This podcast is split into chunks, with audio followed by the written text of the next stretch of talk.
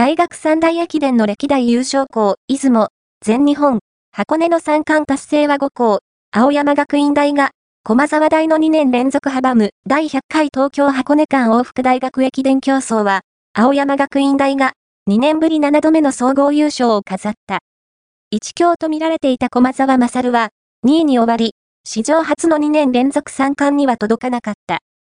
歴代の三大駅伝優勝校を紹介する。